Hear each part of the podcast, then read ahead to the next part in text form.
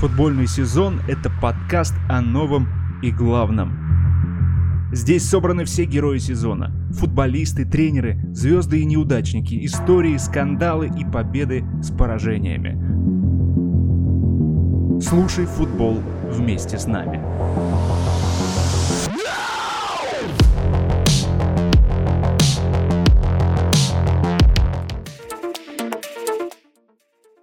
Всех поклонников футбола я приветствую. Мы продолжаем следить э, за нашими героями. Э, на этой неделе э, наши герои, получается, проведут два тура. Одного героя мы, я так понимаю, оставим немножко за скобками. Челси, который уехал на клубный чемпионат мира. Но, казалось бы, говорить не о чем особенно. Но на самом деле интересные вещи всегда можно найти, особенно когда такие богатые персонажи. А, ну и, э, конечно же, хотелось бы поговорить о неоднозначном персонаже нашего сезона. Богатый, успешный культовый Манчестер Юнайтед, который ищет свою игру. Саш, я тебя приветствую. С чего бы ты хотел вот начать? Да, привет, Максим. Хотелось бы начать с того, что Манчестер Юнайтед провел совершенно разные два тайма. А, в первом тайме а, команда Рангника играла прекрасно. Да, не было какой-то супер разнообразной атаки, может быть, но они четко понимали, как себе возвращать мяч сразу же после потери. А, очень хорошо работала схема 4-3-3. Мактоминой практически полностью контролировал переходы из атаки в оборону. Да и у Погба с Бруно Фернандешем не было проблем. При этом у Манчестер Юнайтед нащупали сразу же футболисты взаимодействия на левом фланге – Люк Шоу и Джейден Санчо, Люк Шоу и Маркус Решфорд. Иногда Решфорд смещался на левый фланг. Все было прекрасно. Шоу постоянно врывался в лицевую линию, оттуда выполнял передачи либо на дальнюю штангу, либо по диагонали вниз.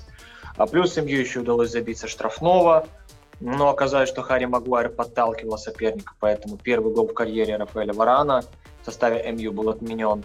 А потом, что еще было? Был еще гол автогол футболиста Бернли, но оказалось, что Поль Погба нарушал правила той ситуации. Э, поэтому МЮ выиграл после первого тайма всего лишь 1-0. Правда, стоит отметить, что и подопечные Шона Дайча играли крайне, крайне слабо. Явно не было интенсивности, динамики в их действиях. Они очень быстро садились в штрафную площадку всем составом. А, они отдавали на откуп Манчестеру практически все пространство в опорной зоне, откуда э, пробивал Бруно несколько раз, Погба э, тоже пробивал очень хорошо. Э, плюс они отдали полностью Манчестеру фланг, поэтому, собственно, Шоу и Санчо очень хорошо взаимодействовали. Но это было в первом тайме. А во втором тайме ситуация кардинально изменилась. Не знаю, Максим, удалось ли тебе посмотреть этот матч? Удалось ли тебе? Да, да, да.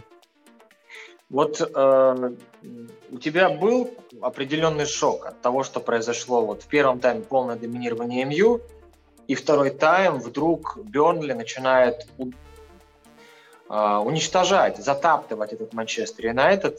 Как ты думаешь, какая была причина? Потому что я для себя так и не определился. И вообще, есть ли какая-то такая объективная причина того, что случилось во втором тайме? Ты знаешь, э, это действительно очень интересно было. Я могу себе объяснить это только одним, тем, что Манчестер Юнайтед сейчас настолько такая загадка, знаешь, большая для каждого клуба в каждом туре, что никто особенно не знает, как команда будет играть. То есть мы уже видели, что э, Рангник использовал схему 4-2-2, 2, да, то есть э, то есть он уже дал, причем она была попытка ее трансформировать во время матча. То есть, ну, непонятно было вообще. То есть, и плюс выход Поля Погба. Это был знаковый матч, потому что это был первый матч Поля Погба при э, рангнике.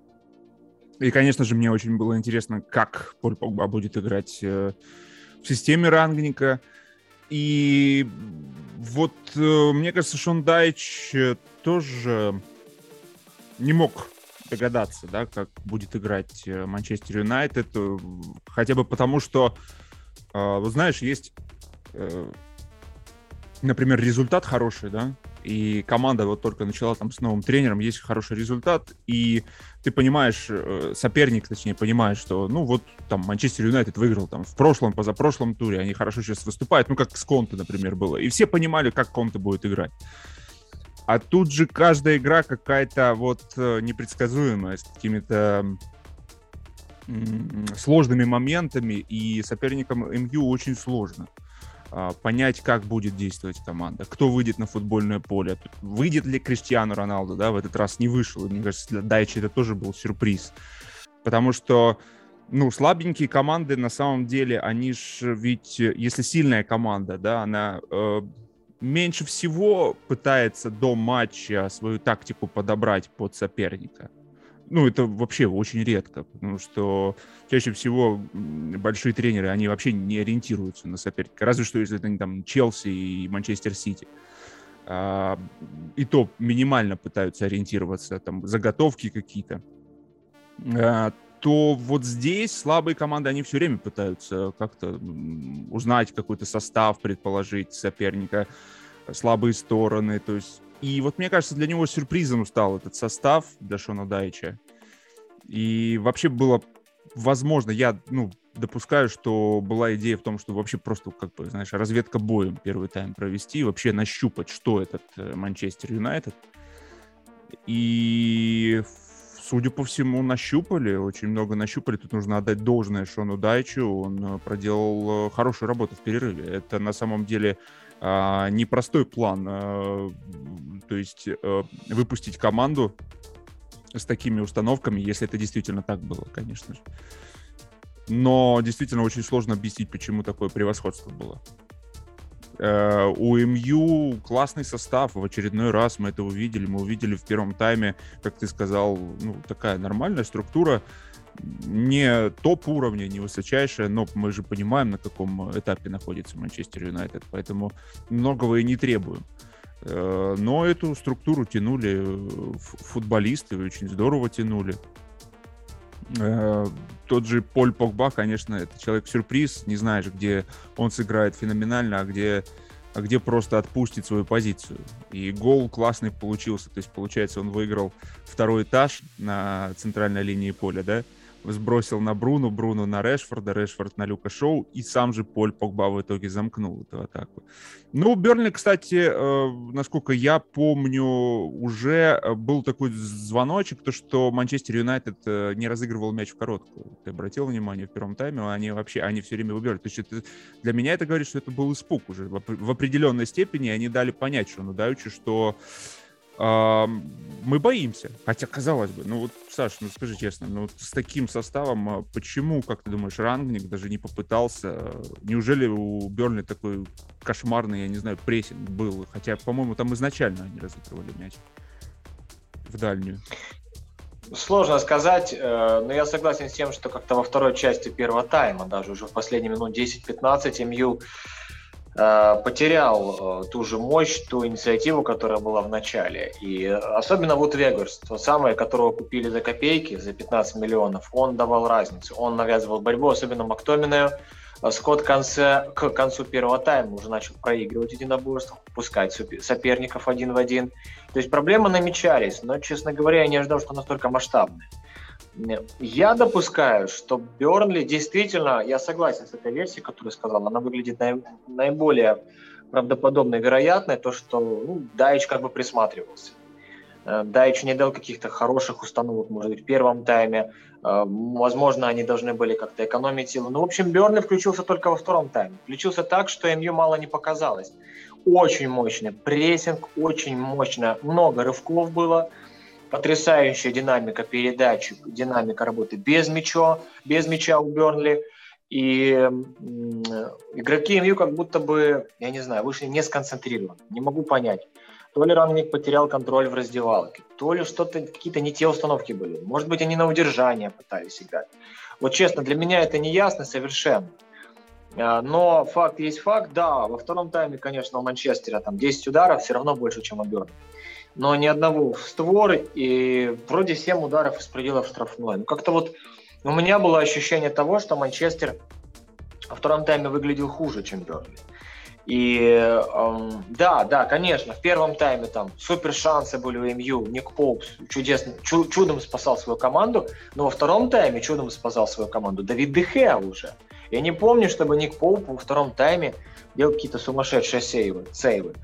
У МЮ во втором тайме, ну вот не было никаких там маневров особенных. Очень долго держали мяч. А, пытались на левом фланге что-то придумывать. Туда регулярно смещался Эдинсон Кавани, Решфорд, Джейден Санчо, они все время менялись позициями. Но уже Люк Шоу реже включался, потому что Бернли более активно встречал соперника. Не так быстро подопечный Дайча садились в штрафную. МЮ пытался на правом фланге что-то придумывать, но все это было неэффективно. А Погба и Бруно не отдавали проникающих в штрафную. Там практически все строилось через навесы, э, через навесы Диогу Далота, а он, хотя вот я вижу сейчас сайт Суфоскор показывает ему неплохую статистику, но я помню точно, что Далот навешивал очень плохо, очень плохо. Э, регулярно перебивал партнеров, то есть с правого фланга навешивал так, что мяч залетал на левый фланг. А, конечно, идея с включением Меделота в правом полуфланге работала неплохо, он резко включался, но он пытался идти в обыгрыш и не, и не обыгрывал. Он навешивал, и не точно это было. И Люк Шоу, почему он во втором тайме с левого фланга реже создавал, это для меня а, большой вопрос, на который я не могу ответить. Но так или иначе, даже выход Криштиану Роналду ни на что не повлиял, совсем ни на что не повлиял. В то же время у Бернли один Вуд Вегарс постоянно проходил э, Скотта Мактомина. Мактомина на позиции опорни, а опорника был в этом матче. Э, вроде бы по идее в первом тайме МЮ при потере мяча сразу же перестраивался в 4-2-3-1.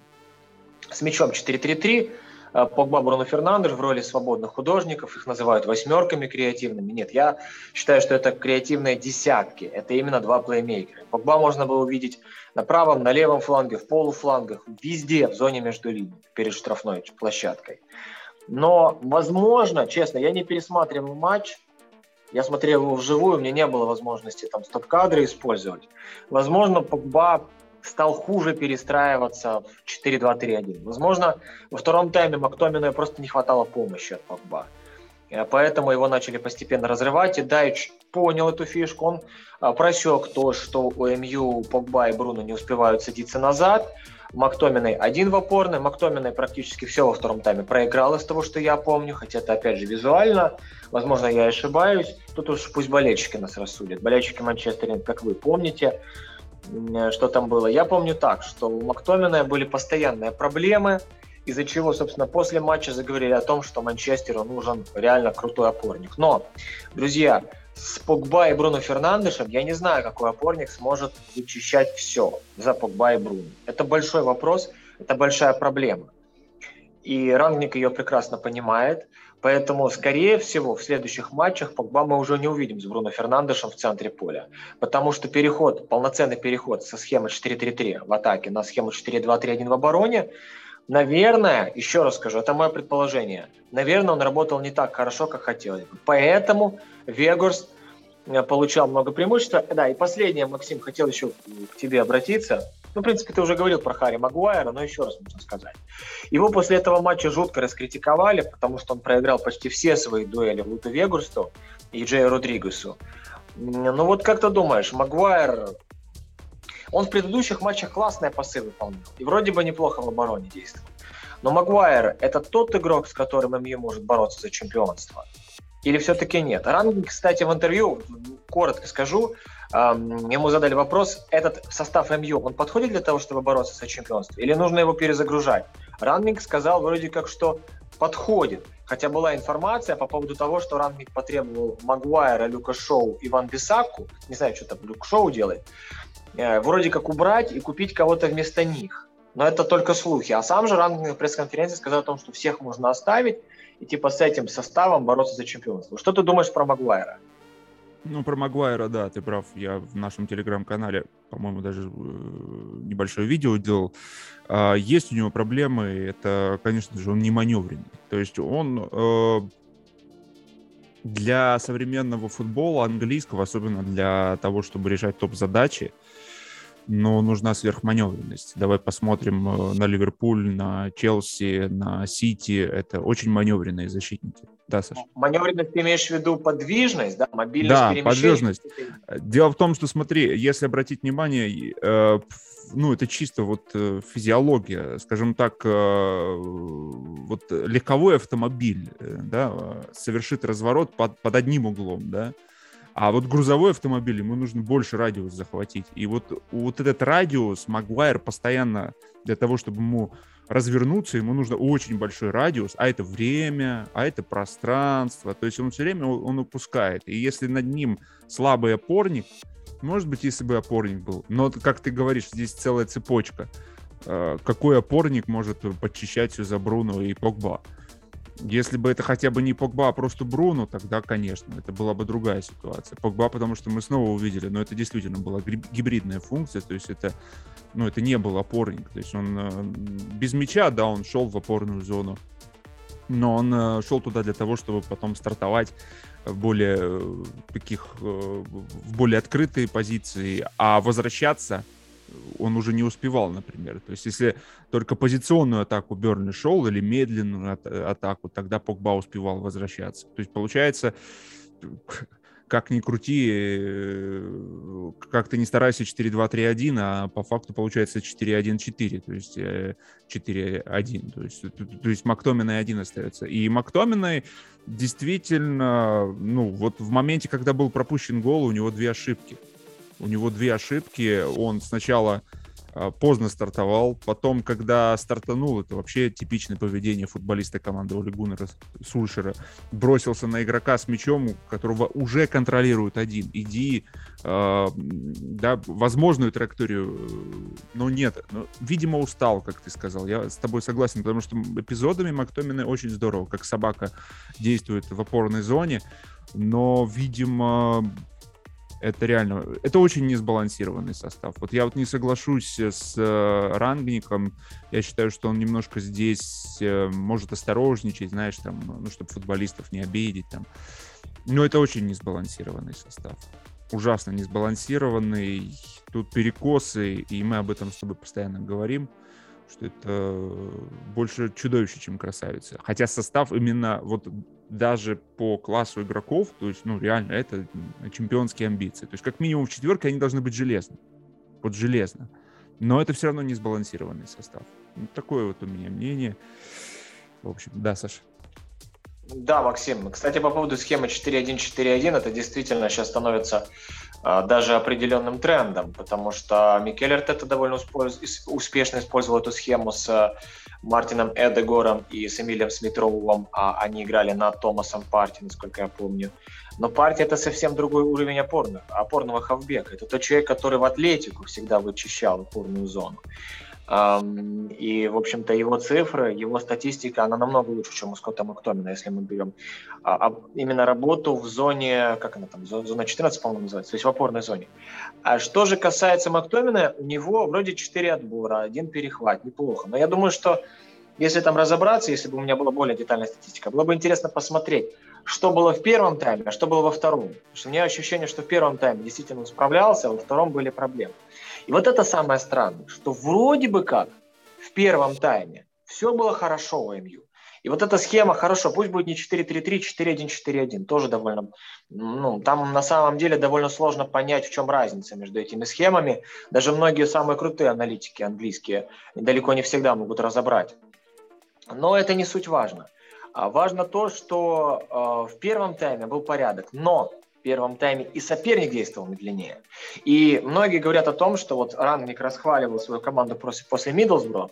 Они вылетели по пенальти, но у них там было 4 expected goals, у них там было 6 или 7 big chances, то есть стопроцентных моментов. Ну и визуально ощущалось, что команда должна была разрывать Миддлсбро. И они комбинировали, и реально классные маневры были, супер великолепно взаимодействовали по и Бруно. Но там Миддлсбро был очень слабый. Команда Криса Уайл, э, Уайлдера сейчас, по-моему, в середине турнирной таблицы, но это не так важно. Где, даже если они борются там за плей-офф, в чем я сомневаюсь, у них были жутчайшие провалы в обороне. Они, они по скорости э, проигрывали. То же самое было с Берни. Но когда подопечный Дайчу подняли планку скорости, то же самое, что делал Астон Вилла вот тогда, во втором тайме в Бирмингеме, э, вот тут уже схема начинает разваливаться, структура игры разваливается. И я скажу так, мне нравится то, как работает Ранг. Я его уже огульно критиковал и требовал отставки. До этого хвалил. И сейчас, после вот такого невзрачного матча с Бернли, я все-таки вижу много позитивных моментов в его работе. Просто пока что-то где-то он дорассчитать не может, ну, потому что он все-таки слишком уж большой багаж неприятный от Суршера ему достался. Наверное, так это объясним. Есть много аспектов, и ты говорил о том, что одно дело быть теоретиком, другое дело быть практиком, это все ясно, но какие-то позитивные моменты есть. Потихонечку э, оборона становится более структурированной. Э, ну вот это еще появление Погба, это как будто бы все сначала, это как будто бы реально с нового листа все начинается, по-моему. Не да, знаю, это правда. Думаешь. Я с тобой согласен. Я очень ждал этого появления Погба, в том смысле, хотел посмотреть специально, как он будет. Ну вот у меня такое ощущение, что у них какая-то, знаешь, э, с рангником, ну, скрипя душой Погба вот бегал по полю. Вот э, э, он привык к большей свободе. Вот где-то он себя так сдерживал, ему это... Вообще весь Манчестер Юнайтед, это, понимаешь, как мне видится игровой, э, игровой, игровая механика, это вот коллективы успешные, в чем э, особенность? В том, что каждый на своей позиции выдает примерно какой-то средний уровень и систематично поддерживает его. Это может быть даже не высокий, средний уровень, да, средний уровень, но, но главное, что он не опускается, не проваливает какие-то отрезки временные прям сильно. А, чтобы амплитуда была как можно меньше. То есть чем стабильнее игрок на своей позиции во время всего матча выступает, он может не показывать топовый уровень, но он просто надежно играет, тем больше э, шансов на, на победу.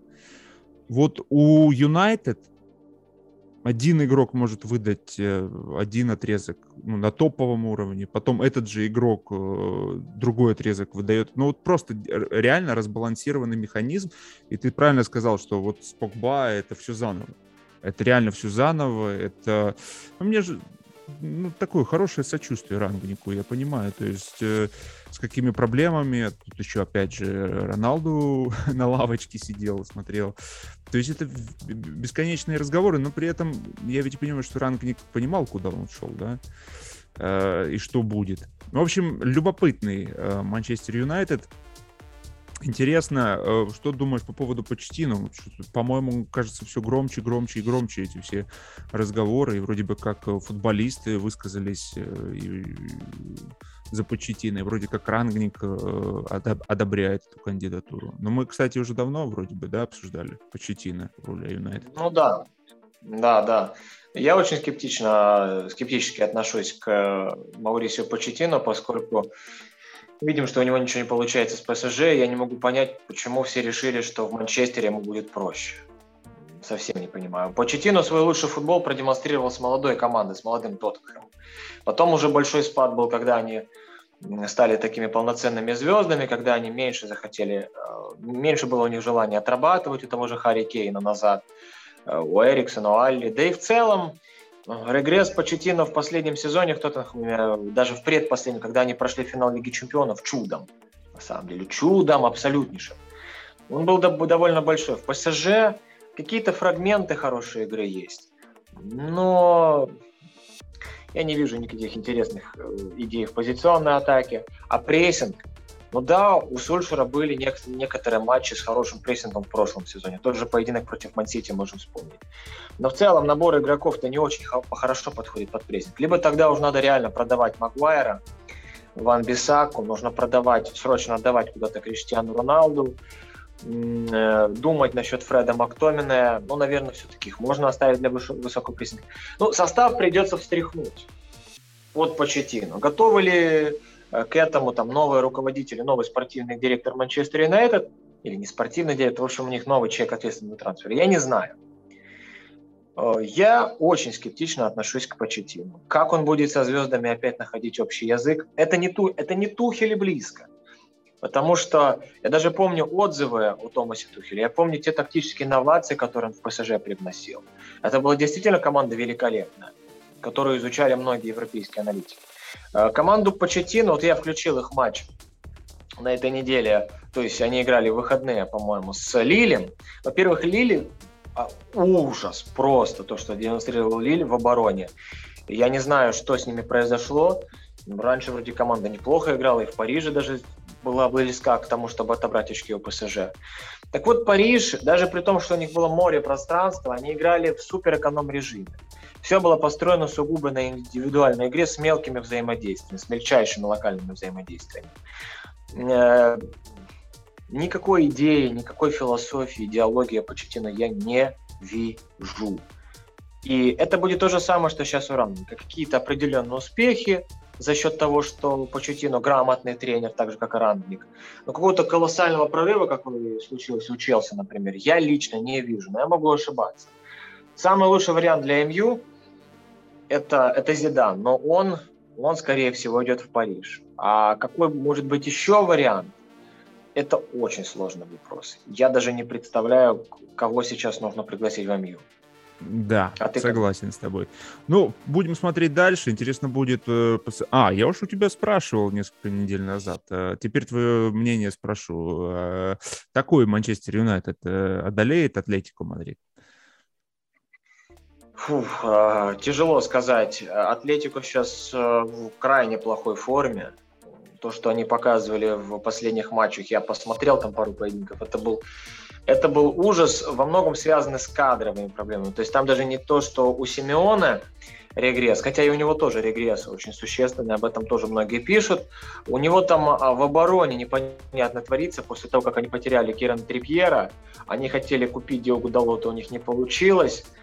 Э, Трипьер ушел там за копейки, по сути, топ-футболист. Для него подмены нет. И поэтому то, что Барселона творила с Атлетику, особенно в первом тайме, это ни в какие э, рамки не вкладывается, при том, что Барса очень сырая. Барселона действовала тактически интересно, но каких-то там супер взаимодействий почти не было. Единственное, что Атлетику может надеяться, это то, что в атаке есть Луис Суарес, Феррейра Караско и Жоау Филиш, которые очень техничны, конечно. Они могут сделать разницу. И они, они могут создать проблемы этой обороне Манчестер Юнайтед, особенно Магуайр. Но в остальном Атлетико в позиционной атаке слаб, в защите при подачах в штрафную площадку. Слушайте, они пропустили от Гави, от э, парня метр с кепкой. По-моему, Гави, да, забил. Ну, в общем, кто-то такой, небольшого роста. И сейчас Атлетику на таком же, в таком же кризисе, как и Манчестер Юнайтед. Ничем не лучше. Команда без шанса вылетела недавно со Схедада, без шанса вообще проиграла Барселоне. А, поэтому будем смотреть, посмотрим, может быть, что-то за эту недельку-две изменится, может, Семен на что-то в защите там наведет какой-то порядок, потому что Марио Эрмосо на левом фланге в Атлетику, ну, явно его там Джейден Санчо и Маркус Решфорд будут уделывать. То есть вполне возможно, что матчи с Атлетику МЮ будут результативны. Вот на это можно надеяться. Вот я хотел тебя спросить, мы можем ждать в этой битве двух раненых э, зверей, да, а, унылого футбола, либо же больше э, к большому количеству ошибок, голов, э, интриги какой-то, драме. Учитывая, сколько Атлетику ошибался в матчах против Соседада и Барсы, а ошибок было немерено просто и позиционных, и индивидуальных в защите, Uh, учитывая, ну там просто у Симеона такой же раздрайв. Он играет в оборонительный футбол с очень атакующими футболистами. То Маливар, чтобы, у него, чтобы вы понимали, у него то в центре полузащиты, то слева в полузащите. И вообще состав, э, там Деполь, э, Эррера, э, то есть нет ни опорного хавбека нормального. Вот это самое главное, у них нет опорника нормально. Кандакбия там что-то то выходит, то, то уходит. То есть состав у Симеона под атакующий футбол, он же хотел эту трансформацию провести. Но при этом философия все еще полуоборонительная, полуатакующая. Даже оборонительным этот футбол Атлетика не назовешь на 100%, потому что они были более-менее компактны, но все равно в зоне между линией Барса получала пространство. Барса очень много на флангах разыгрывала комбинации. Верх полностью э, тоже, кстати, касается Соседада. То есть это, даже так скажу, наверное, Манчестер Юнайтед сейчас посильнее, чем этот Атлетико.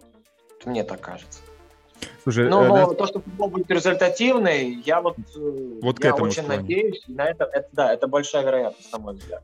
Ну вот, кстати, у меня тоже есть ощущение, что вот, вот эти ошибки, вот эта неспособность тренеров э, и стремление к системе, но при этом неспособность сейчас э, ее как-то идеально настроить, все свалится к идеальному решению, э, индивидуальным решениям. Там будет очень индивидуальный футбол. Может быть такое.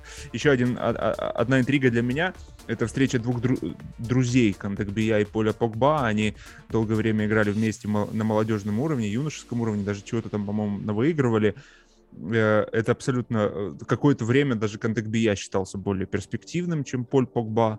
Вот. Они действуют примерно в одной манере, очень друг на друга похожи, так что если мы их увидим в опорной зоне, то, знаете, они очень друг друга любят.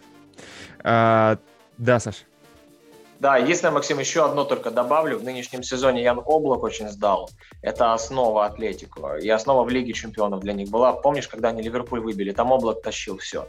Сейчас Облак не в оптимальных кондициях почему Так же, кстати, как и Терштеген в Барсе. Это, во-первых. Во-вторых, Суарес в нынешнем сезоне забивает намного меньше. То есть без облака в воротах хорошего. Если облак будет хорош в воротах, тогда, конечно, у Атлетику повышаются шансы. Если еще и Суарес продемонстрирует оптимальную форму и хорошую реализацию, тогда Атлетику будет даже, может быть, чуть-чуть посильнее, чем Манчестер Юнайтед. Но в целом сейчас очень разбитая команда у Симеоне, на мой взгляд. И если говорить о вратарской точке, то да, вот ДХ вроде бы э, ну, показывает топовый уровень. Здесь преимущество у Манчестер Юнайтед. Ну и плюс для ДХ это тоже особенный матч, потому что он бывший голкипер как раз Атлетико Мадрид. А, давай перейдем к другому Манчестеру, к Сити казалось бы, такое хорошее преимущество в турнирной таблице, но и нет никаких мотивов у Гвардиолы что-то новенькое пробовать, но мне показалось, что он что-то новенькое пробует. А, Джон Стоунс, где-то первые полчаса, э, получается, первые полчаса Сити играл в какой-то вот такой привычный, как мне показалось, э, манере. Э, но и при этом нужно э, отдать должное системе прессинга Брэнфорда. Э, Сити даже побаивался разыгрывать мяч в короткую на своей половине поля, хотя не могу сказать, что там прям все идеально было у Брэнфорда. Но может быть, это настроение такое, знаешь, у Сити. Может быть, это действительно какая-то э, сила Брэнфорда. Но, в общем, первые полчаса Сити выглядел такой отбойным молотком, который монотонно просто бьет в стену. Э, котел закрыли, там, ну, все, Бернардо Сильва слабенько, конечно, отыграл, по-моему, весь матч, но в целом другие играли на классном уровне. В любом случае, Бернардо Сильва, что меня поражает, даже если он на мяче ничего не демонстрирует, то, тем не менее, своей неуемностью он постоянно создает движение, то есть в линии обороны. Так вот, первые полчаса и вообще, насколько я э, для себя вижу, то есть э, Пеп не стремится высоко задирать при розыгрыше мяча э, центральных защитников. Но в этом матче через полчаса он э, очень высоко поднял центральных защитников, и Джон Стоунс начал движение к штрафной площадке. И вот тут начался ураган. Когда Джон Стоунс начал подниматься по полуфлангу к штрафной площади, здесь начались как раз самые главные события, и в итоге это привело к тому, что мяч оказался на левом фланге у Рахима Стерлинга, но Рахим Стерлинг там уже индивидуально э, пошел и в итоге э, заработал пенальти. Затем во втором тайме я уже видел, что Джон Стоун... А, Джон Стоун сыграл у нас правого защитника. То есть мы привыкли к тому, что правый, левый защитник у Сити, это, они сходятся в опорной зоне, рядышком по левую, по правую руку с Родри стоят, за ними два центральных защитника, то есть очень надежная структура, крышка такая котла, э, которая закрывает штрафную площадку соперника, и все там э, кипит. Здесь же мы увидели, что, как я увидел, может быть и раньше это было, может быть, не знаю, не помню. Но Джон Стоун сначала пошел в первом тайме, ходил, потом сначала второго тайма ходил к штрафной площадке.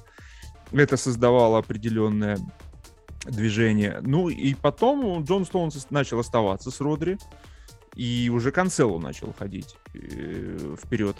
Плюс, конечно, гол, насколько я помню, состоялся там двойной эффект. Вот именно пенальти заработал Сити после, э, в последние 15 минут э, не только благодаря активности Джона Стоунса, но и то, что Бернарду Сильва поменялся с э, Кевином Дебрюйном. Почему-то у Сильвы не получалось э, взаимодействие с Махрезом.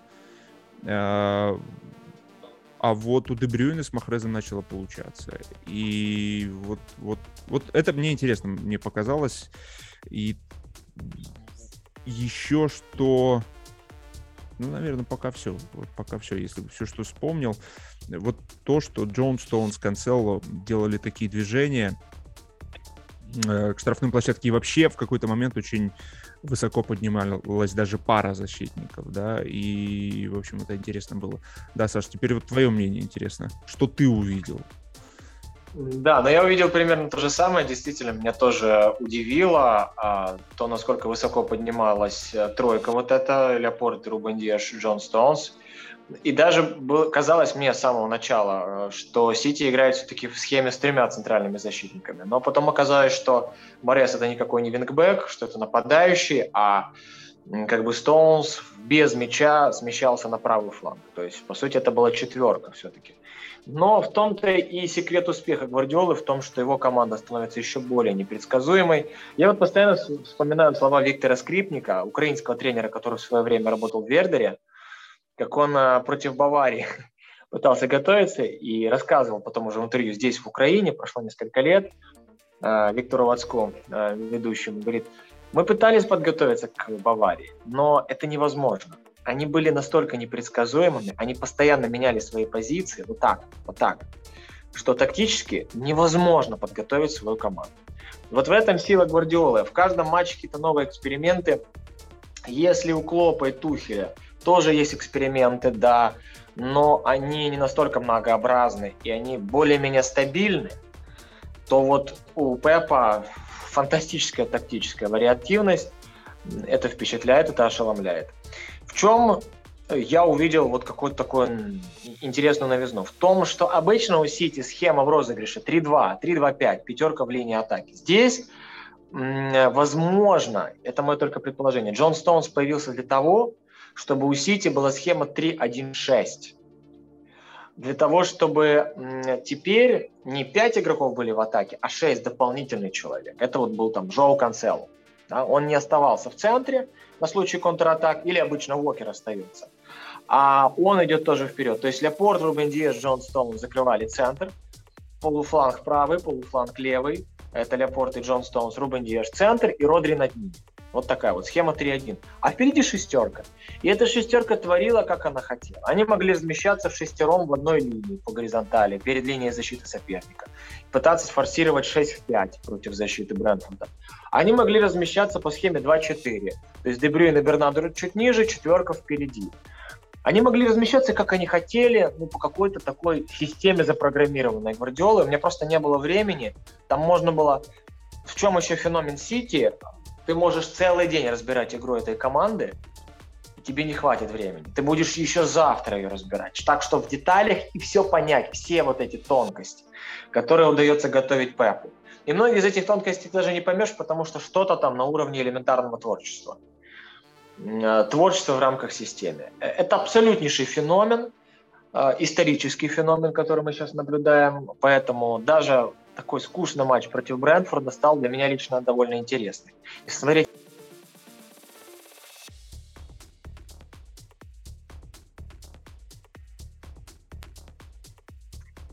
В игровом аспекте, а, ну еще раз скажу, игра была очень скучная, незрелищная, а в тактическом потрясающая эта схема 3-1-6, вариативное перемещение впереди. А и самое удивительное, что Брэнфорд долго держался. Реально, они очень качественно защищались.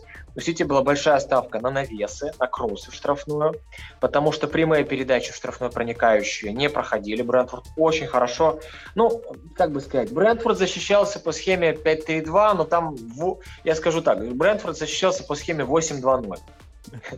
То есть там а, три человека были практически на одной линии с тремя защитника э, не на одной линии, в одной зоне. Это была очень такая мощная шестерка, которая успевала и полуфланги, и центр цементировать. На флангах тоже все хорошо было. И даже при том, что Стерлинг разрывал вроде Расмуса на один в один, все равно это не приносило успеха. У Сити был один удар. При тотальном перевесе в первые 20-25 минут всего лишь один удар по воротах соперника. Это, конечно, достижение для Томаса Франка, с одной стороны. Но с другой стороны, сейчас наилучший прессинг в мире – и контрпрессинг у Манчестер Сити. то, как они тотально раздавливали оппонентов при потере мяча, в чем фишка этой шестерки атакующей? Это, кстати, Нагельсман недавно рассказывал. У него там тоже отдельная история, Бавария как играла против Лейпцига, ну, об этом, может быть, как-нибудь поговорим. Э, Нагельсман объяснял так. Когда у тебя много людей в атаке, и они способны при потере мяча сразу же среагировать и побороться, ты себе его вернешь, потому что у тебя реально много людей в атаке, они еще и компактно располагаются. То же самое было у Сити. Потеряли, вернули, потеряли, вернули, потеряли, вернули. Все это в доли секунд. Там никаких правил 6 секунд не было. Там было такое ощущение, что правило 2-3 секунд. Брентфорд садился все ниже и ниже. И, и было ощущение вот этого супер превосходства, но при этом всего лишь один удар. Потому что Брентфорд э, автобус поставил, автобус работал, э, передачи у Сити с флангов, какими бы они качественными от конца не были, забирались игроками Брентфорда. Прострелы низом в штрафную с флангов не заходили. Рывки в полуфланге скрытые были неплохие, но их тоже удавалось так или иначе с трудом э, читать.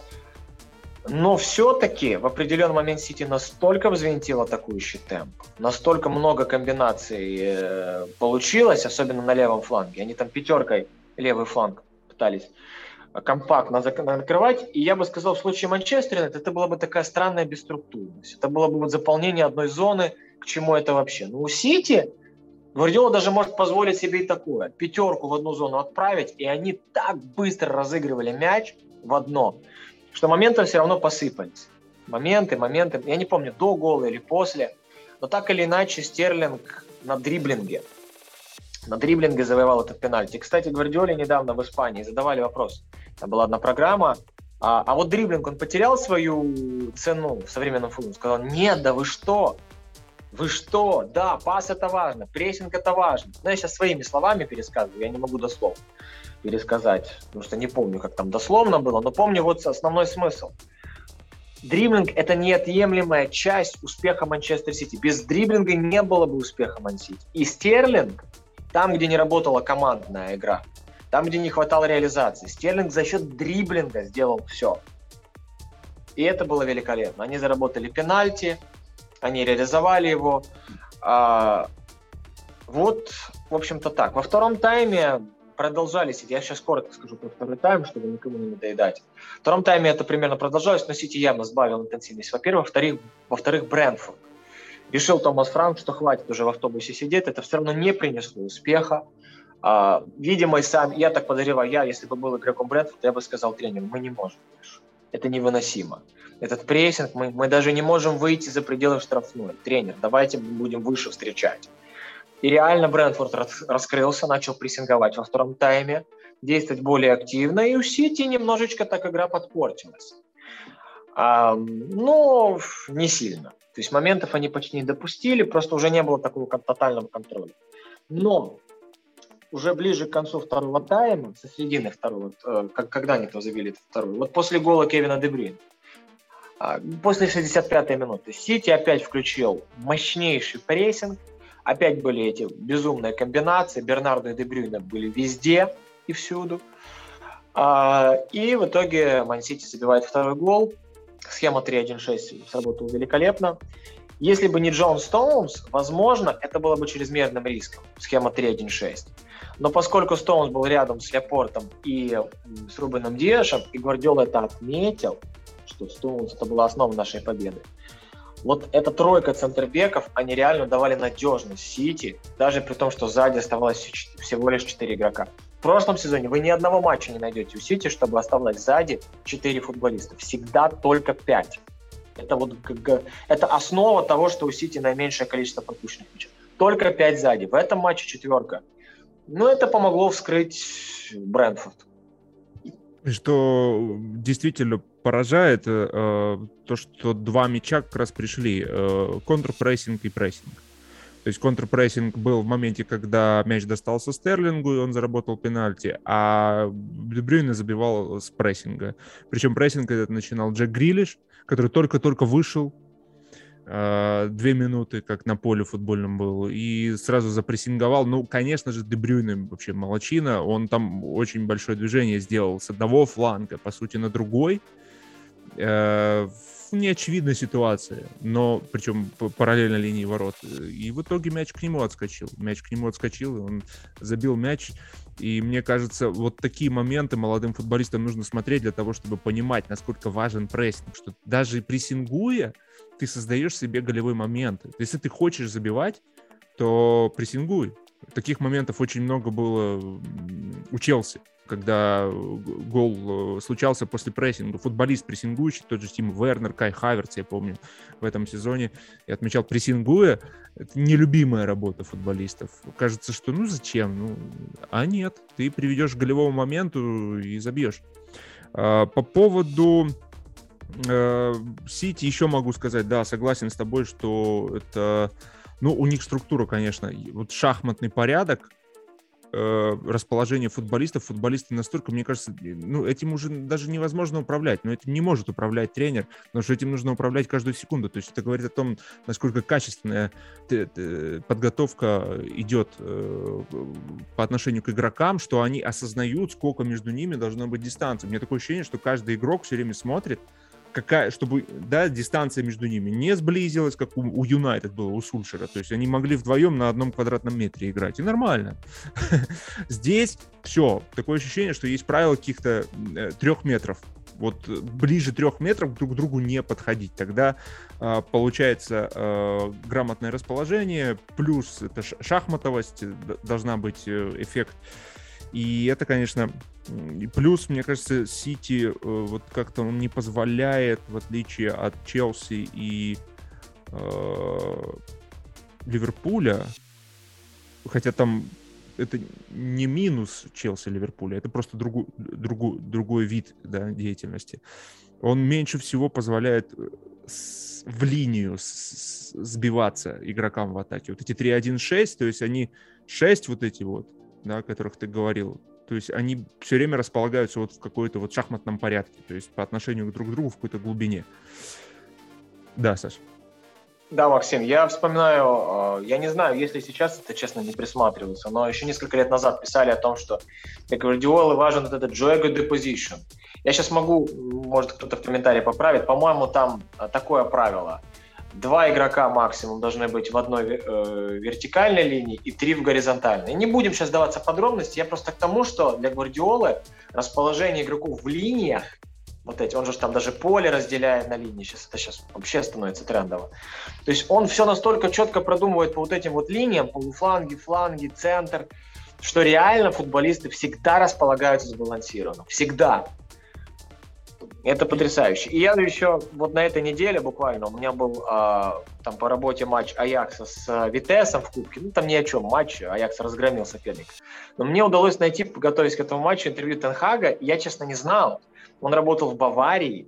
Он работал в Баварии в тот момент, когда был Пеп.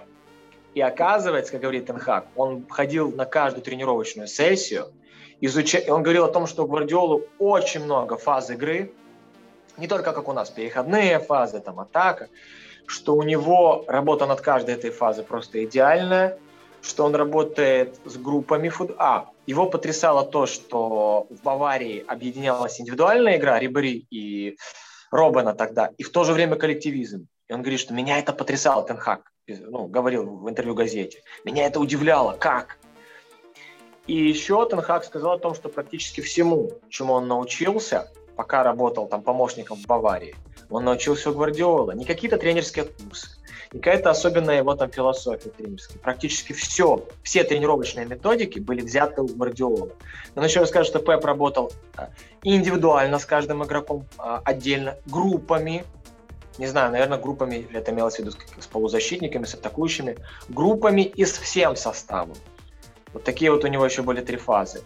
И вот этот успех Тенхага, успех там Нагельсмана, это во многом реально под влиянием Гвардиолы. И это, это фантастика, конечно. Да, в общем, несмотря на то, что у Сити есть преимущество в чемпионате, есть э, стремление и удовольствие наблюдать за тем, как Сити играет. И э, похоже, что Гвардиола, ну, реально сейчас, почувствовав, наверное, какую-то даже уверенность, да, в турнирной таблице, позволяет себе даже что-то новое придумывать. Как раз под Лигу чемпионов вполне возможно обкатывать какие-то инструменты. А, давай перейдем к Ливерпулю. И там, если ты вспомнил период Гвардиолы в Мюнхене, то у него там э, особенную роль выполнял Тиаго Алькантера, которого он специально звал. И я, конечно же, преклоняюсь. Тиаго впервые за долгое время вышел на футбольное поле. Э, по-моему, в этом году он еще не выходил. И он вышел изначально в правом, то есть как э, правый инсайд, да, потом налево, то есть менялись они с Куртисом Джонсон. И, конечно, э, я удивился, что вот действительно... Я думал, у него будет какой-то спад э, после того, что он э, долго не играл. Но я увидел азарт, я увидел шикарный отбор. Ну, я честно, вот мы с тобой обсуждали Тиаго Алькантеру где-то год назад, и говорили о том, насколько деградировал этот футболист, перебравшийся в английскую премьер-лигу. Сейчас я готов еще раз сказать, уже говорил и еще раз скажу, э, восхищаюсь, насколько этот футболист, на него нужно ориентироваться, насколько он, несмотря на то, что он сам признавался, что в английской премьер-лиге ему сложно, но насколько он вытерпел, подождал, и Клоп подождал, э, но это ну, очень классный игрок. И то и все его действия на мяче, они также и остались такими волшебными, но теперь он волшебно действует и без мяча, причем именно в отборе и в перехватах. У него только там за 12 минут, 15 минут, по-моему, в этом матче он три раза э, шикарно отобрал мяч, выцарапал просто. И, в общем, Ливерпуль э, еще и с Луисом Диасом в основном составе играл. Как тебе Луис Диас?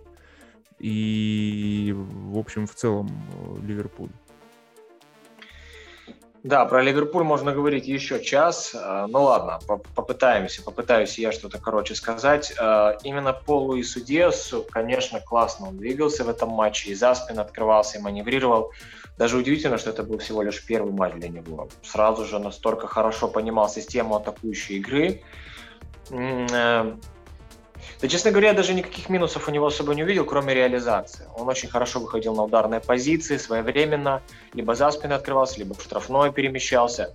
Луис Диас э, здорово взаимодействовал с Эндрю Робертсоном, кстати, ничем не хуже, чем там, не знаю, Садио Мане. И у Диаса уже были неплохие взаимодействия с Диогу Джотой. То есть видно, что для Клопа это важно, чтобы именно левый нападающий, центральный нападающий, они действовали именно так. А, а нет, не с Джотой, а с Фермино. С Фермино были. Хотя и с Джотой потом тоже, когда он во втором тайме переместился на позицию центрального нападающего. А по прессингу, честно, я не обращал внимания, все ли хорошо было у Диаса. Помню только, что он пару раз на, на оборону не отработал. Не вернулся на свою половину. Вот из-за этого, собственно, там Албрайт Джастин пару моментов создали. Это что касается Луиса Диаса. В целом по матчу очень много всего, много деталей – на что хочется обратить внимание, да, Тиаго Алькантера. Четыре отбора, три перехвата, сумасшедшая точность передач. В основном, конечно, он э, помогал разыгрывать. Ах, да, в возвращениях Уильямса, Эллиота, Эллиота, прошу прощения, тоже стоит отметить. Сразу же вот эти тройки, которые мы видели в начале сезона, сработали. А, тройка Тиаго, э, нет, э, тройка Тренд, Эллиот и Салах. Вот это во втором тайме, реально постоянное смещение, они запутывали соперников, Лестер. Я вот что скажу. Команда Роджерса защищалась раз в 10 лучше, чем в предыдущем матче против Ливерпуля на King Power Stadium. Намного лучше защищалась, чем против Тоттенхэма недавно, когда они 2-3 проиграли. И раз в 100 лучше, чем против Мансити. Лестер очень хорошо оборонялся. А у Ливерпуля были потрясающие движения на флангах, которые открывали пространство для Александра Арнольда и Робертса, Робертсона. Они выполняли качественные, очень качественные подачи в штрафную площадку. То есть если в предыдущих матчах с тем же Брэнфордом мне Ливерпуль не очень понравился в позиционке, там забили благодаря прессингу и контрпрессингу, то вот здесь в позиционке был полный порядок, явно Ливерпуль выходит э, уже опять, или вернулся, или, или выходит опять то есть выходит на свой пик. Э, очень много, еще раз скажу, качественных передач от Робертсона Трента. Потрясающее количество маневров. Нереально прочитать начало атаки Ливерпуля. Если у Сити там четко 3-1 схема, у Челси всегда 3-2 или 4-2 в последних поединках было, то вот у, Манч... у Ливерпуля нет схемы. Реально, они постоянно меняются, то Тиаго опускается на свою, поднимается тренд, то Робертс. То есть э, в этом смысле ни один соперник не может запрессинговать Ливерпуль довольно уверенно и, и спокойно. У Ливерпуля всегда есть самая вариативная, разнообразная Э, способа выхода на чужую половину. А, ну, еще раз скажу о том, что я, честно говоря, для себя так и не увидел каких-то четких фиксированных позиций от нападающих Ливерпуля. Очень много интересных маневров от Фермину, Джоте, а, от Луиса Диаса. Но при этом никак не удавалось вот дожать Лестер. Они защищались роскошно, они вообще не давали пробивать поворотом ни низом, ни верхом. Кстати, точно так же, как Брэнфорд в первом тайме. Ливерпуль э, в начале поединка имел большие проблемы в контрпрессинге. И прессинге Фабиньо мимо себя пропускал. Потом все вроде бы улучшилось, и Тиаго начал отбирать в высоких позициях, и Джонс в этом компоненте стал играть сильнее. Ну и самое главное, мотив с Ван Дейком. Держали высокую линию, всегда опережали оппонентов, были на шаг впереди. Но вот как-то не удалось дожать стопроцентных моментов не было у Ливерпуля. Были очень качественные атаки, как у Сити с Брэнфордом, но, но не было... Но вышел Салах, включил свои проходы против двоих-троих, и все, моменты посыпались. Там чудом не забил Салах, попал в крестовину, а потом а, там же Луис Диас создал момент, Шмейхель чудом спасал команду. Были голевые шансы еще у Луиса Диаса, но в конце концов Диогу Джота, который во втором тайме почти не оказывался на ударных позициях из-за того, что он играл ложную девятку вместо Роберта Фирмина, который ушел с поля. Джота в итоге забил. Э, еще что отмечу последнее из самого главного – это то, что Лестер замечательно контратаковал в этом матче. Джеймс Мадисон э, и в один в один проходил соперников, сколько я видел, хотя, по-моему, у него там статистика плохая, но Мадисон сыграл важную роль, постоянно ломая прессинг Ливерпуля. То есть у Манчестер Сити с Брэнфордом не было проблем. Так же, кстати, как у Ливерпуля с Брэнфордом в одном из предыдущих туров. Но вот у Сити с Лестером были очень большие проблемы на этих ходе. Мы помним, что Лестер забил три и создал еще уйму моментов. И здесь команда Роджерса контратаковала за счет дриблинга Лукмана, за счет дриб... Э, дриблинга и передач Мадисона, за счет их комбинаций просто замечательно. И, конечно же, Пацан Дака в силовой борьбе постоянно навязывал страшную борьбу Матипу и Ван Дейку.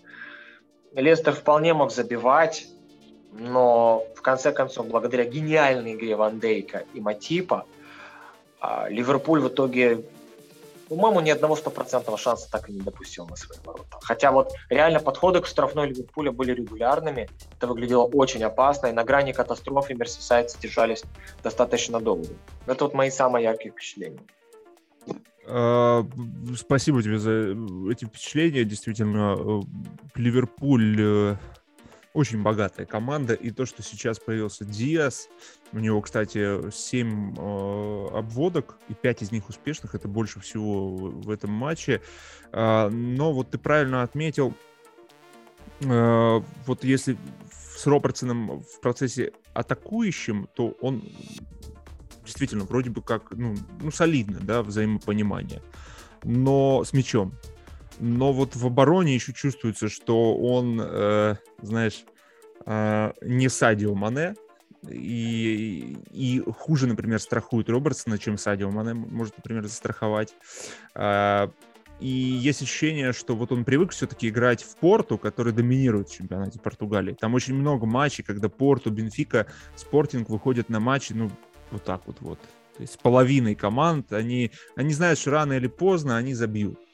И вот э, игра в обороне, вот Луису Диасу в первую очередь нужно, наверное, сейчас именно понять, что это совсем другая механика, что это динамика английской премьер-лиги, и здесь реально э, тут не дадут э, вот так вот где-то не доработать.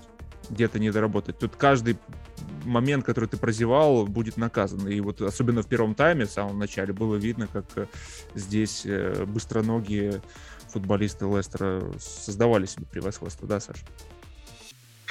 Да, полностью поддерживаю по поводу Луиса Диаса. У Ливерпуля есть уже Мухаммед Салах, который не возвращается назад а, он может экономить силы, он может в контратаках наказывать соперников. А Луис Диас, если он на позиции Садио Мане будет, ему так или иначе придется отходить назад. Ему придется тратить эти силы, как бы не хотелось. Понятное дело, что настолько высоко, ну, настолько полагающийся на рывки футболист, на свою технику, ему нужно экономить силы, ему нужно оставаться и ждать на чужой половине, готовиться к контратакам или быстрым атакам. А тут нужно возвращаться назад, отрабатывать. Это тяжело, но иначе он не будет попадать в состав, потому что Мухаммед Салах это более главный человек, это человек, который имеет реально право, и то даже Салах вот в этом матче, кстати, в отличие от Диаса, был эпизод, когда Трент не успел, не успел возвращаться, и Салах, я четко это помню, побежал, рывок сделал. Ну хорошо, он был свежий, конечно, после замены, но все-таки он побежал, он отработал, и, и в итоге атака Лестера, контратака через левый фланг была пресечена. Так что я тебя полностью поддерживаю по поводу вот этого вопроса. Ну, я думаю, это вопрос времени. В любом случае, одна из главных проблем для Клопа будет, это как вот Садио Мане вернется, и, то есть, вопрос ротации. То есть, как он будет ротировать это, ну, я думаю, что на, на первых порах не должно быть какой-то проблемы. Эта проблема может быть возникнуть э, в следующем сезоне. Причем непонятно, что с Садио Мане будут поговаривать, что уже Флорентино Перес. Я не знаю, Флорентино Перес это какой-то это, э, это какой-то маньяк по свободным агентам. Это, он просто так заходит на трансфер-маркет берет с собой помощника и говорит, так, покажи мне, кто тут э, свободный агент в ближайшее время. Звоним, едем, летим, посылаем голубей. В общем, все что угодно. В общем, интересно, как повернется эта ситуация с Адио Мане, с Луисом Диасом. Будет ли продлевать соглашение с Мане Ливерпуль? Ну, там пока еще с Салахом не продлено соглашение. Э, мы как-то обсуждали эту тему. Я восхищаюсь, знаешь, чем? Сколько уже Ливерпуль забил, вот так вот не может забить, стучится, бьется. Сколько Ливерпуль забил голов в конце первого тайма в итоге с углового. Сколько? Уже, по-моему, несчетное количество просто. Вот э, реально ничего не получается. Ну, ладно. Подаем угловой, и забиваем. В итоге э, в этом матче Ван Дейк пробил, ну, по-моему, да, по-моему, он по дороге попал. А, нет, ну, по-моему, там кто-то отбил и к Джоти попал мяч. Э, Еще то, что мне понравилось э, у Ливерпуля, раньше я этого не видел. Вот раньше я не видел. Я раньше видел вот 4-3-3 схема, да, и она в какой-то момент на мяче превращалась в 4-4-2, когда, например, либо Фермина, либо Джота, э, играющий в центре, да, ложную девятку, он должен опускаться к э, тройке центральных полузащитников, то есть э, ну, в розыгрыш мяча. И тогда 4-4-2 получается. сужаются Мане и Салах, например, и в штрафной площадке остаются. Сейчас вот в этом матче мне показалось, что 4-3-3 привычный, но при этом, если мяч идет по левому флангу, то Луис Диас опускается в эту тройку и опять становится 4-4-2. Если мяч идет по правому флангу, то опускался... Кто там справа играл-то? Бог ты мой. Джота. Джота опускался. И 4-4-2 получалось. Если мяч шел по центру, то опять же падал Фермино, и 4-4-2 получалось. В общем, э, вот это мне показалось чем-то новеньким. Э, по поводу Эллиота, согласен с тобой. Это, ну, вообще, я смотрю, мы с тобой начинаем говорить о том, что у Ливерпуля реально а Тьяго Алькантера вернулся в отличной форме. Луис Диас э, купили и неплохо вписывается. А, Эллиот выздоровел. Э, скоро Сан, Салах Мане. Тем более, что ну, я восхищен, как действительно Салах вернулся с таким аппетитом играл вообще. Не знаю, как Мане будет, но я думаю, учитывая то, что ему взяли конкурента, и то, что Мане, и Салах так себя чувствует, я думаю, Мане в грязь лицом не упадет и тоже будет разрывать. Так что Ливерпуль, не знаю, это действительно сейчас для меня уже претендент номер один как минимум на Лигу чемпионов. Э, да, есть проблемы, куча проблем в обороне, там Трент, Робертсон, но такое ощущение, что вот Ливерпуль может э, своей мощью атакующей где-то сбалансировать это все дело. А, еще мне понравилось, конечно, в этом матче очень активная. Мы привыкли к тому, что Йоэль Матип э, периодически ходит в штрафную площадку. В этом матче у меня такое ощущение, что он просто четвертый нападающий был иногда. Бесконечно ходил в штрафную площадку, но и в итоге это привело к голу. Он сделал результативную, по-моему, передачу на Жоту. В общем, Ливерпуль, как тебе?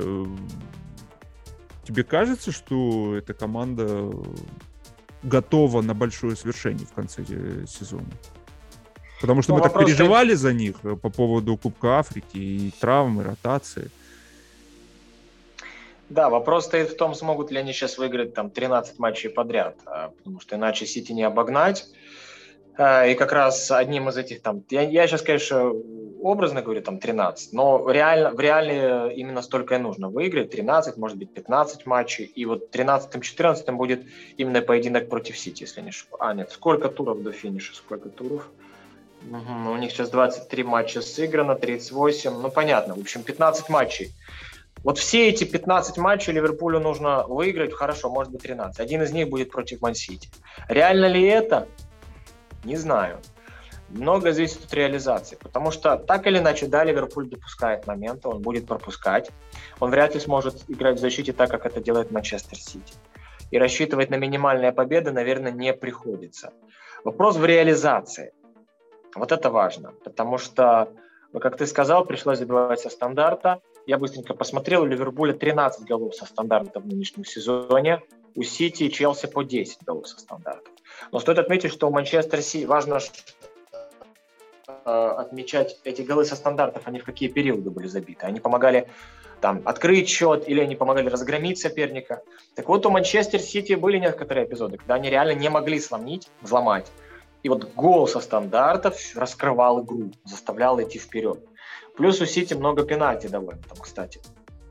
Э, и то же самое Ливерпуль. Очень важно, чтобы были вот, это, вот эта опция в виде Ван Дейка и Матипа, которые время от времени будут забивать. В прошлом сезоне данной опции не хватало.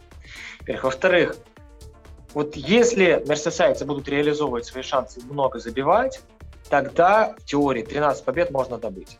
Потому что оборона она будет допускать, но не критически. Она будет допускать в среднем по одному голу за матч. Ну, я, конечно, сейчас говорю без статистики, так вот, э, визуально. Ну, где-то вот один, ну, может быть, два совсем редко Ливерпуль будет пропускать при такой обороне, как которую мы увидели против Лестера. Но атака должна забить 2-3 в каждом матче, стабильно, 2-3, 2-3. И тогда, конечно, можно спокойно. Если в прошлом сезоне это получилось. В прошлом сезоне там было а, в последних 15 матчах чуть ли не 13-14 побед. Значит, это возможно и в нынешнем сезоне. Сити так или иначе, э, за счет своей обороны сумасшедшей, конечно, ну, вряд ли будет терять очки, но какие-то очки они в теории должны потерять. Но не верю я в то, что они выдадут еще одну серию с 15 подряд побед. Может быть и такое, понятное дело но в теории все равно тяжело. А вот Ливерпуль свою серию из 15 побед подряд вполне может выдать. И если это случится, конечно, тогда на нас, ну, нас ждет супер, супер чемпионское завершение чемпионской борьбы. Конечно, Гвардиола не отдаст титул, но, по крайней мере, появится искра, интрига, по крайней мере, Ливерпуль э, наверстает упущенное и будет хотя бы рядышком. А там уже все возможно. Конечно, чудеса бывают в футболе, сто процентов. Может быть, не с Пепом Гвардиолой в чемпионатах, но они бывают, и почему бы хотя бы этим себя не утешить в данный момент. А еще вот последнее, что скажу, действительно, выбор в центре поля огромный у Клопа. Это, в принципе, так и было. Выбор в центре защиты тоже появился благодаря Конате. Он прекрасно вписывается в игру. А Ван Дейк не травмируется практически. Это тоже замечательно. Ватип тоже в предыдущих сезонах намного чаще травмировался. На флангах альтернатива есть. Видится Микаса и там Милнер может закрыть тренд или, или там еще кто-нибудь. В центре поля большая ротация. И впервые за все сезоны у Клопов, впервые возникает ситуация, когда реально у Ливерпуля 5 нападающих топ-класса претендуют на три позиции. 5. Есть еще и Дивок. Ориги, у которого невероятный талант забивать а, у которого невероятный сумасшедший талант выйти как с Вулверхэмптоном и там как-то копнуть по мячу, тот залетит в ворота и все, и команда выиграла. Это, это вот на такой крайняк вариант. Сколько он забивал и в Лиге чемпионов, сумасшедших голов, и в чемпионате. Э, то есть 6 нападающих. А Минамину же еще есть. Ну, Минамину э, это такая, это опция совсем уж дополнительная. Это, отли... это, это отлично, это отменно. Я даже рад, что Тоттенхэм поборолся на трансферном рынке за Луиса Диаса. Это мотивировало Ливерпуль, наконец. Там Клоп, говорят, Клоп начал срочно поднимать такой не скандал, а бурю в стакане. Ну, не в стакан, бурю поднимать. Что давайте срочно, об этом Фабрицио Романо говорил. Именно благодаря Клопу купили сейчас Луиса Диаса, а не летом. И это приобретение, если не будет там, трав... эпидемии травм, это приобретение может сыграть решающую роль в битве за то, чтобы догнать Сити. Про перегнать пока не говорим, догнать Сити. Это, честно, я не, не, не помню, когда последний раз у Ливерпуля было 5 нападающих топ-уровня. Даже во времена Роджерса, когда там Каутиньо, Старидж, Суарес были, не было такого набора. Стерлинг, а, ну 4, 4 топ-уровня тогда было, но не 5. Слушай, ну получается, как твой, что думаешь? А, тут же ведь и Лига Чемпионов начинается, и вот это вот э, всякие семеси, получается, друг на друга будет влиять, и тут действительно может быть эффект, э, а ведь э, мы понимаем, что сейчас перед, Пеп, перед Пепом он ведь и ставил, наверное, себе задачу выиграть какое-то преимущество в чемпионате, чтобы сосредоточиться на Лиге Чемпионов. Мы понимаем, что для него э, ну, Лига Чемпионов особенный турнир. Конечно же, мне кажется, АПЛ, э, ну, все-таки титул чемпиона АПЛ, наверное, побольше, повесомее, чем титул, э, ну, сложнее, скажем, чем титул в Лиге Чемпионов, но с точки зрения какого-то отношения все равно Кубок Лиги Чемпионов это особенно, особенно для Гвардиолы, учитывая то, что он выигрывал только с Барселоной. То есть э, вот здесь может вмешаться действительно история, что Лига Чемпионов будет как-то пересекать. И вот как раз э, Ливерпуль будет играть с Миланом, и я предлагаю сосредоточиться уже на наших героях э, именно в Лиге Чемпионов. И, например, на следующей неделе обсудить игру Интер-Ливерпуль, ну, Сити будет играть, конечно, но у Сити соперник, Спортинг, симпатичный. Можно посмотреть, посмотрите на Рубина Амарима в любом случае. Я думаю, вам интересно будет. Ну, а мы можем обсудить ПСЖ Реал, э, битву двух таких. Как тебе такое предложение? И по Ливерпулю, может, ты что-то хотел добавить? Да, да, конечно. В этом туре, конечно, в этом туре тоже будут интересные противостояния, но я думаю, что мы встретимся после Лиги Чемпионов в четверг. А по поводу Интера, да, они проиграли Милану, но на самом деле не стоит недооценивать команду Симеона. А, Интер способен играть в интенсивный футбол, высокоинтенсивный. Ты, ты имеешь в виду Симона а... Инзаги, да?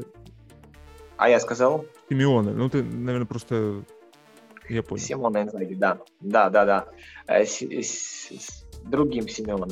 Так вот, а, Интер очень высокоинтенсивная команда, конечно. Грамотная, да, они с Миланом там во втором тайме решили сэкономить силы, потому что у них там тяжелый график, сейчас еще битва с Наполи, это третья команда чемпионата. И, кстати, к Ливерпулю Интер реально может подойти уставшим. Секрет успеха миланского клуба точно такой же, как у Манчестер Сити. У всех конкурентов были эпидемии травмы и ковиды, у Интера никто в этом сезоне не вылетал практически. Сейчас там, кстати, с Бареллой какая-то проблема. Но в целом у них реально травм не было. А, ковидом никто не болел, насколько я помню. Поэтому состав подходит в довольно хороших кондициях, все шло по плану. А только вот э, Инзаги хотел распределить силы, с Миланом решили сэкономить во втором тайме, действовали пассивнее. Пропустили два гола из ничего, проиграли. Теперь с Наполи. Если проиграют, вообще могут в первое место уступить. То есть в этом смысле Э, у Интера сейчас тяжелое положение, еще и матч с Ливерпулем. Я не знаю, как они выдержат. А у них реально может не хватить сил. И это Ливерпулю дает определенное преимущество. С другой стороны, Интер команда очень тактически грамотная. У них невероятно вариативное построение атак. Как мы говорили, у Ливерпуля невозможно предсказать, кто будет на своей половине разыгрывать мяч в первой стадии атаки. Также у Интера. Ну, очень тяжело. У них там Барелла великолепно смещается на свою Э, может и Видаль это делать, может и Хакам Чалханугу. И в атаке, на самом деле, Интер довольно маневренная команда, которая легко перестраивается в схему 3-2-5, в современную схему. У них много интересных маневров. И Эдин Джеко, несмотря на его возраст, казалось бы, смешно. Звучит даже Эдин Джеко, да, особенно учитывая, что с Мансити-то он был еще когда чемпионство выиграл, и сейчас бы его на пенсию отправить. Но Он очень хорошо двигается, он потрясающе взаимодействует с партнерами, по динамике не уступает. Э, есть еще Алексис Санчес, но он в такой средней форме. Лаутаро Мартинес переживает серьезный спад в Интере сейчас. Э, Мартинес забивал последний раз в декабре, это может быть проблемой для Интера. Но у миланцев грандиозные контратаки через фланги, в хорошей форме Дюмфрис и в хорошей форме Перешич, да. У Милана, у Интера основа основ – это тройка центральных защитников. Все футболисты топ-уровня. Бастони, э, конечно, игрок... Бастони, по-моему, травмировался. Я не знаю, сыграет ли он. И он чуть-чуть похуже. Но вот Шкринер и Деврей – это футболисты топ-класса. Абсолютно точно можно об этом говорить. И поэтому, как бы там не играл Интер с Реалом в групповом турнире, а сыграли они так себе, я думаю, что для Ливерпуля это будет непростой соперник, который в контратаках будет супер опасно. Интер даже и прессинговать может, если захочет. И прессинговать очень организованно. Поэтому посмотрим. Будет реально любопытно, будет интересно. Фаворит, несомненно, Ливерпуль. Но Интер это далеко не не спортинг для Манчестер Сити. Как бы банально это ни звучало, Интер реально очень солидная команда. Чемпионат Италии можно недооценивать, но Интер на хорошем ходу, и я думаю, что Ливерпуль вряд ли его, ну, Интер разгромит. Я думаю, что это будет проход в следующую стадию с минимальным преимуществом, а может быть даже вылет. То есть вероятность вылета Ливерпуля от Интера есть, и она довольно солидная, на мой взгляд. Слушай, ну давай тогда я предлагаю тебе э, пари ну, в том смысле, что я просто скажу. А ты уже говори там. Ну, в принципе, твой прогноз я понял. Короче, я рискну поставить на то, что Ливерпуль э, раздавит Интер. Рискую, но посмотрим. Э, уже очень впечатляет меня Ливерпулю. При всех проблемах, при всех проблемах э, даже в этом матче очень впечатлил. И мне интересно. Мне интересно. Э, ну, посмотрим. В общем, если что, готов получать на орехи за свой прогноз по полной программе. Хорошо, Саш, спасибо тебе большое за этот продолжительный диалог. Продолжаем следить за нашими футбольными героями. Теперь вот э, перейдем в Лигу чемпионов и посмотрим на наших персонажей уже в других условиях, потому что до этого мы их там не обсуждали, потому что групповые этапы не давали такого повода. Сейчас, сейчас и плюс мы еще обсудим, да, ПСЖ Реал и как раз посмотрим на и Лионеля Месси, и на Реал этот, э, который сейчас борется за чемпионский титул. Так что, Саш, э, все, до связи. Э, подписывайтесь на телеграм-канал «Футбольный сезон», внизу будет ссылка, и мы там не только подкасты выкладываем, но и иногда часто, например, матчи смотрим, мысли делимся. В общем, до встречи, Саш, пока. Пока.